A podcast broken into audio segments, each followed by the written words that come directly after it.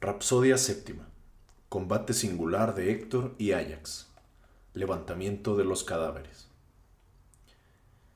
Dichas estas palabras, el esclarecido Héctor y su hermano Alejandro traspusieron las puertas, con el ánimo impaciente por combatir y pelear, como cuando un dios envía próspero viento a navegantes que no anhelan, porque están cansados de romper las olas, batiendo los pulidos remos, y tienen relajados los miembros a causa de la fatiga. Así, tan deseados, aparecieron aquellos a los teucros. París mató a Menestio, que vivía en Arna y era hijo del rey Areito, famoso por su clava, y de Filomedusa, la de los grandes ojos. Y Héctor, con la puntiaguda lanza, tiró a Elloneo un bote en la cerviz, dejando el casco de bronce y dejóle sin vigor los miembros. Glauco, hijo de Hipoloco y príncipe de los licios, arrojó en la reñida pelea un dardo a Ifinó, de Exíada, cuando subía al carro de corredoras yeguas, y le acertó en la espalda. Ifinó cayó al suelo y sus miembros se relajaron. Cuando Atenea, la diosa de los brillantes ojos, vio que aquellos mataban a muchos argivos en el duro combate, descendiendo en raudo vuelo de las cumbres del Olimpo, se encaminó a la sagrada Ilión. Pero, al advertido Apolo desde Pérgamo, fue a oponérsela, porque deseaba que los teucros ganaran la victoria. Encontráronse ambas deidades en la encina, y el soberano Apolo, hijo de Zeus, habló diciendo, ¿Por qué, enardecida nuevamente, oh hija del gran Zeus, vienes del Olimpo? ¿Qué poderoso afecto te mueve? ¿Acaso quieres dar a los aqueos la indecisa victoria? ¿Por qué de los teucros no te compadecerías aunque estuviesen pereciendo? Si quieres condescender con mi deseo, y sería lo mejor, suspenderemos por hoy el combate y la pelea, y luego volverán a batallar hasta que logren arruinar a Ilión, ya que os place a las diosas destruir esta ciudad. Respondióle Atenea, la diosa de los brillantes ojos. Sea así, oh tú que hieres de lejos. Con este propósito vine del Olimpo al campo de los teucros y de los arquivos. Mas, ¿por qué medio has pensado suspender la batalla? Contestó el soberano Apolo, hijo de Zeus. Hagamos que Héctor, de corazón fuerte, domador de caballos, provoque a los danaos a pelear con él en terrible y singular combate, e indignados los aqueos de hermosas grebas, susciten a alguien que mida sus armas con el divino Héctor. Así dijo, y Atenea, la diosa de los brillantes ojos, no se opuso. Heleno, hijo amado de Príamo, comprendió al punto lo que era grato a los dioses que conversaban, y llegándose a Héctor, le dirigió estas palabras. Héctor, hijo de Príamo, igual en prudencia a Zeus, ¿querrás hacer lo que te diga yo que soy tu hermano? Manda que suspendan la pelea los teucros y los aqueos todos, y reta al más valiente de estos a luchar contigo, luchar contigo en terrible combate, pues aún no ha dispuesto el hado que mueras y llegues al término fatal de tu vida. He oído que así lo decían los empiternos dioses. En tales términos habló. Oyóle Héctor con intenso placer, y corriendo al centro de ambos ejércitos con la lanza cogida por el medio, detuvo las falanges troyanas, que al momento se quedaron quietas. Agamenón contuvo a los aqueos de hermosas grebas, y Atenea y Apolo, el de arco de plata, transfigurados en buitres, se posaron en la alta encina del padre Zeus, que lleva la égida, y se deleitaban en contemplar a los guerreros cuyas densas filas aparecían erizadas, de escudos, cascos y lanzas. Como el céfiro, cayendo sobre el mar, encrespa las olas y al ponto negrea, de semejante modo sentaros en la llanura las hileras de aquivos y teucros, y Héctor, puesto entre unos y otros, dijo, Oídme, teucros y aqueos de hermosas grebas, y os diré lo que en el pecho mi corazón me dicta. El excelso Crónida no ratificó nuestros juramentos, y seguirá causándonos males a unos y a otros, hasta que toméis la, torre, la torreada Ilión o sucumbáis junto a las naves que atraviesan el ponto. Entre vosotros se hallan los más valientes aqueos, aquel a quien al ánimo incite a combatir conmigo, adelántese y será campeón con el divino Héctor. Propongo lo siguiente, y Zeus sea testigo. Si aquel, con su bronce de larga punta, consigue quitarme la vida, despójenme de las armas, lléveselas a las cóncavas naves, y entregue mi cuerpo a los míos para que los troyanos y sus esposas lo suban a la pira. Y si yo le mataré a él, por concederme a Apolo tal gloria, me llevaré sus armas a la sagrada Ilión, las colgaré en el templo de Apolo el que hiere de lejos, y enviaré el cadáver a los navíos de muchos bancos, para que los aqueos de larga cabellera le hagan exequias y le erijan un túmulo a orillas del espacioso Helesponto. Todos enmudecieron y quedaron silenciosos, pues por vergüenza no rehusaban el desafío y por miedo no se decidían a aceptarlo. Al fin levántase Menelao, con el corazón afligidísimo, y los apostrofó de esta manera. Yo seré quien se arme y luche con aquel, pues la victoria la conceden desde lo alto los inmortales dioses. Esto dicho, empezó a ponerse la magnífica armadura. Entonces, oh Menelao, hubieras acabado la vida en manos de Héctor, cuya fuerza era muy superior, si los reyes aqueos no se hubiesen apresurado a detenerte. El mismo Agamenón Atrida, el de vasto poder, asióle de la diestra exclamando, Deliras, Menelao, alumno de Zeus, nada te fuerza a cometer tal locura. Domínate, aunque estés afligido, y no quieras luchar por despique con un hombre más fuerte que tú, con Héctor Priámida, que, todo, que a todos amedrenta y cuyo encuentro en la batalla, donde los varones adquieren gloria, causaba horror al mismo Aquiles, que tanto en bravura te aventaja. Vuelve a juntarte con tus compañeros, siéntate, y los aqueos harán que se levante un campeón, tal que, aunque aquel sea intrépido e incansable en la pelea, con gusto, creo, se entregará al descanso si consigue escapar de tan fiero combate y de tan terrible lucha. Así dijo, y el héroe cambió la mente de su hermano con la oportuna exhortación. Menelao obedeció, y sus servidores, alegres, quitáronle la armadura de los hombros. Entonces levantase Néstor y arengó a los argivos diciendo, Oh dioses, qué motivo de pesar tan grande para la tierra aquea, cuánto gemiría el anciano jinete Peleo, ilustre consejero y arengador de los mirmidones, que en su palacio se gozaba con preguntarme por la prosapía y la descendencia de los argivos todos. Si supiera que éstos tiemblan ante Héctor, alzaría las, manos, alzaría las manos a los inmortales para que su alma, separándose del cuerpo, bajara a la morada de Hades. Ojalá, Padre Zeus, Atenea, Apolo, fuese yo tan joven como cuando, encontrándose los pilios con los belicosos arcadios, al pie de las murallas de Fea, cerca de la corriente del Jadanao. Trabaron el combate a orillas del impetuoso Celadonte. Ojalá me rejuveneciera tanto y mis fuerzas conservaran su robustez. Cuán pronto Héctor, de tremolante casco, tendría combate. Pero ni los que sois los más valientes de los aqueos todos, ni siquiera vosotros, estáis dispuestos a ir a luchar contra Héctor. De esta manera los increpó el anciano, y nueve en juntos se levantaron. Levantóse mucho antes que los otros el rey de hombres Agamenón. Luego el fuerte Diomedes Tidida. Después ambos, ambos ayaces, revestidos de impetuoso valor. Tras ellos Idomeneo y su escudero Meriones, que, tal, que al homicida Ares igualaba. Enseguida Eurípilo, hijo ilustre de Bemón, y finalmente Toante Andremónida y el divino Odiseo. Todos estos querían pelear con el ilustre Héctor, y Néstor, caballero gerenio, les dijo, Echad suertes y aquel a quien le toque alegrará a los aqueos de hermosas grebas, y sentirá regocijo en el corazón si logra escapar del fiero combate y de la terrible lucha. Tal fue lo que propuso. Los nueve señalaron sus respectivas tarjas y seguidamente las metieron en el casco de Agamenón Atrida. Los guerreros oraban y alzaban las manos a los dioses, y algunos exclamaron mirando el anchuroso cielo. Padre Zeus, Haz que le caiga la suerte a Ajax, al hijo de Tideo, al mismo rey de Micenas, rica en oro. Así decían. Néstor, caballero gerenio, meneaba el casco, hasta que por fin saltó la tarja que ellos querían, la de Ajax. Un heraldo llevóla por el concurso y empezando por la derecha, la enseñaba a los próceres aqueos, quienes, al no reconocerla, negaban que fuese la suya. Pero cuando llegó al que la había marcado y echado en el casco, al ilustre Ajax, este tendió la mano, y aquel se detuvo y le entregó la contraseña.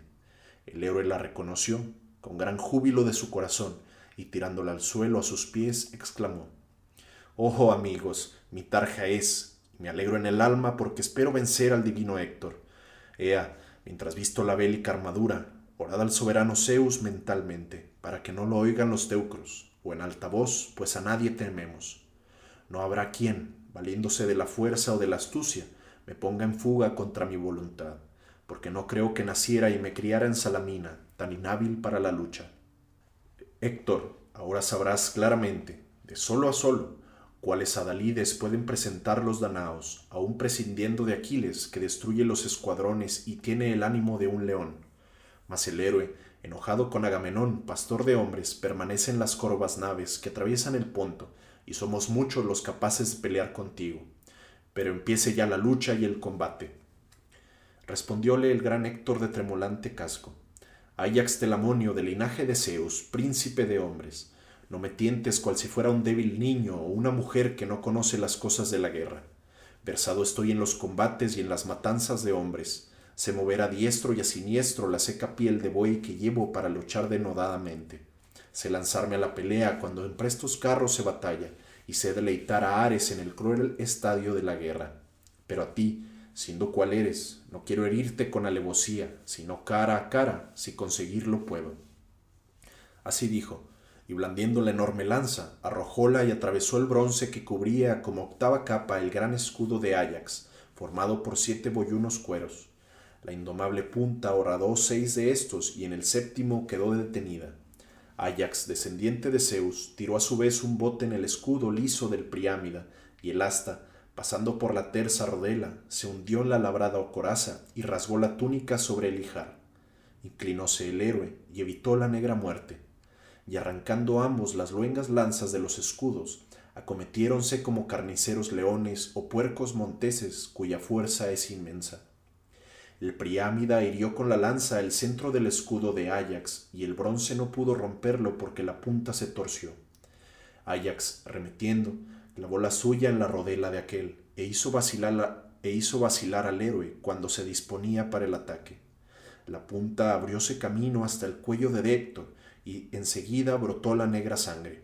Mas no por eso cesó de combatir Héctor de tremolante casco, sino que, volviéndose, cogió con su robusta mano un pedrejo negro y erizado de puntas que había en el campo.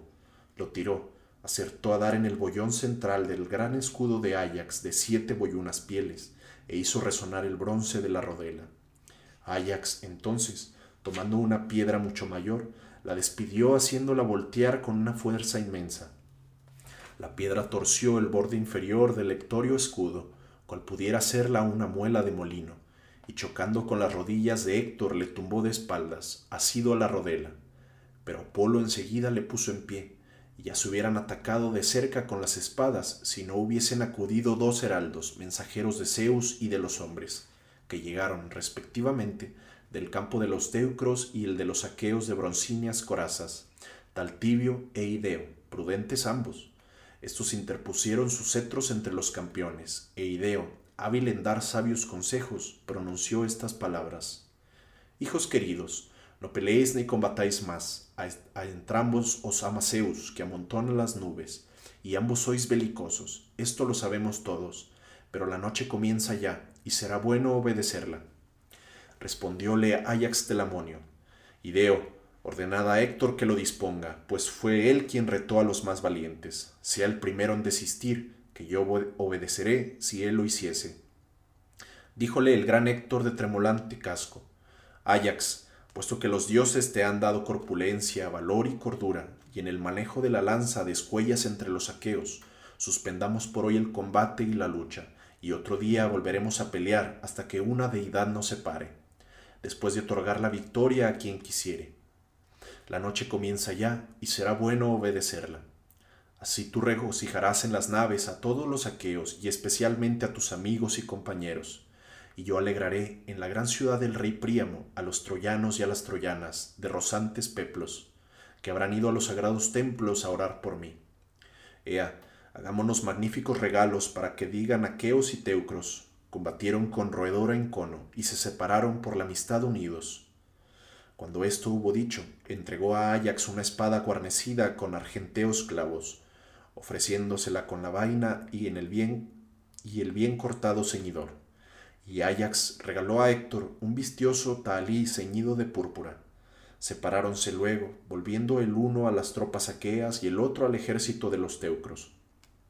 Estos se alegraron al ver a Héctor vivo y que regresara incólume, libre de la fuerza y de las invictas manos de Ajax cuando ya desesperaban de que se salvara, y les acompañaron a la ciudad, y le acompañaron a la ciudad. Por su parte, los aqueos de hermosas grebas llevaron a Ajax, ufano de la victoria, a la tienda del divino Agamenón.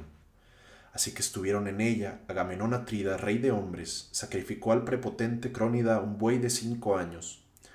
Terminada la faena y dispuesto el festín, comieron sin que nadie careciese de su respectiva porción, y el poderoso héroe Agamenón Atrida obsequió, obsequió a Ajax con el ancho lomo.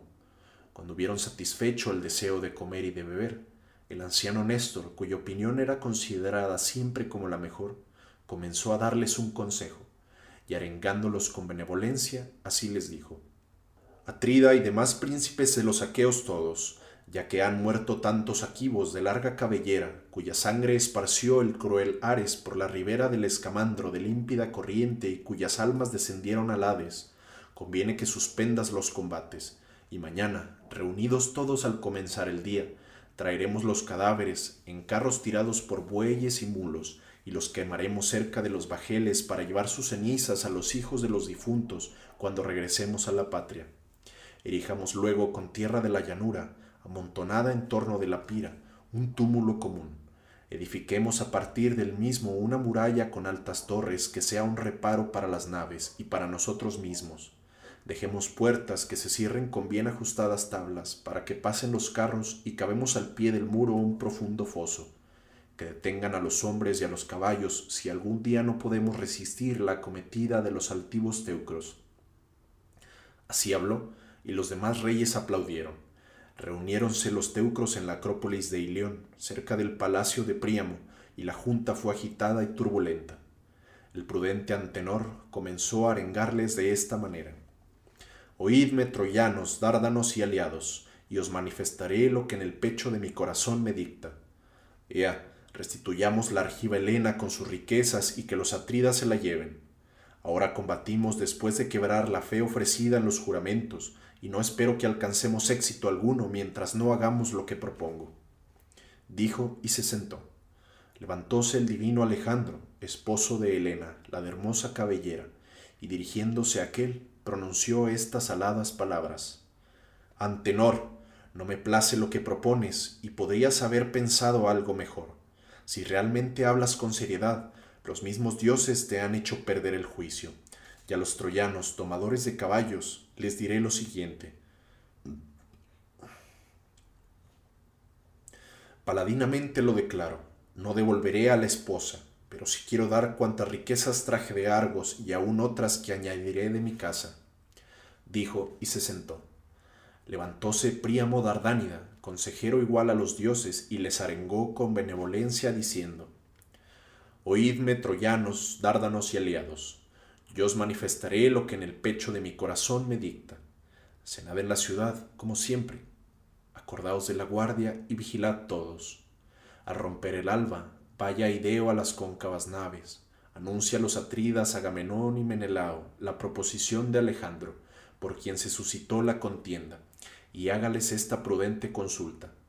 Si quieren que se suspenda el horrizo, si quieren que se suspenda el horrísono combate, para quemar los cadáveres y luego volveremos a pelear hasta que una deidad nos separe y otorgue la victoria a quien le plazca. De esta suerte habló.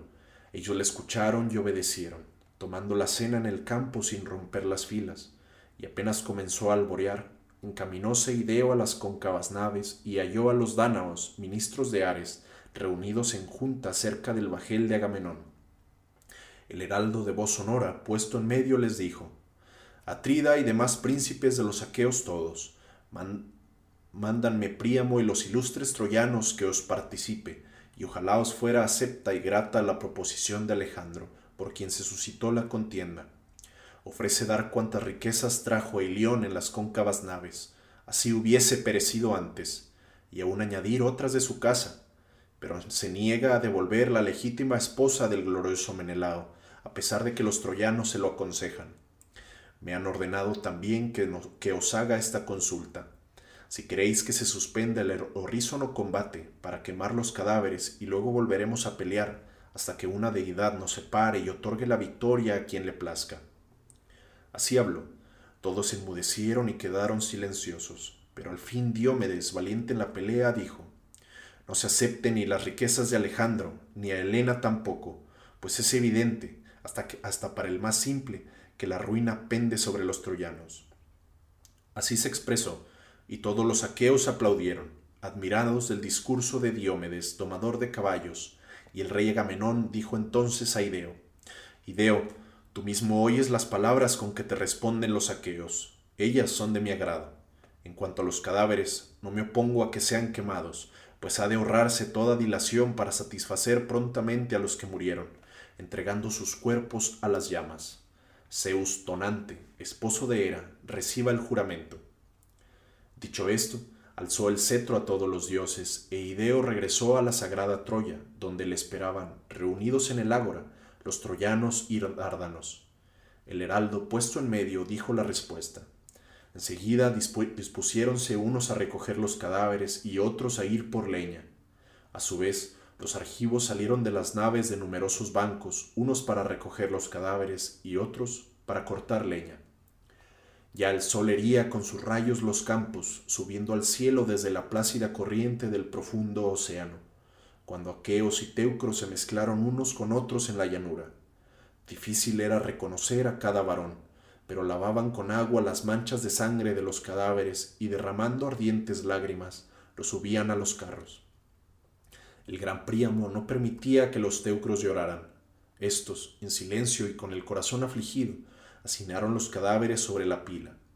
Los quemaron y volvieron a la sacra Ilión. Del mismo modo, los aqueos, de hermosas grebas, hacinaron los cadáveres sobre la pira, los quemaron y volvieron a las cóncavas naves.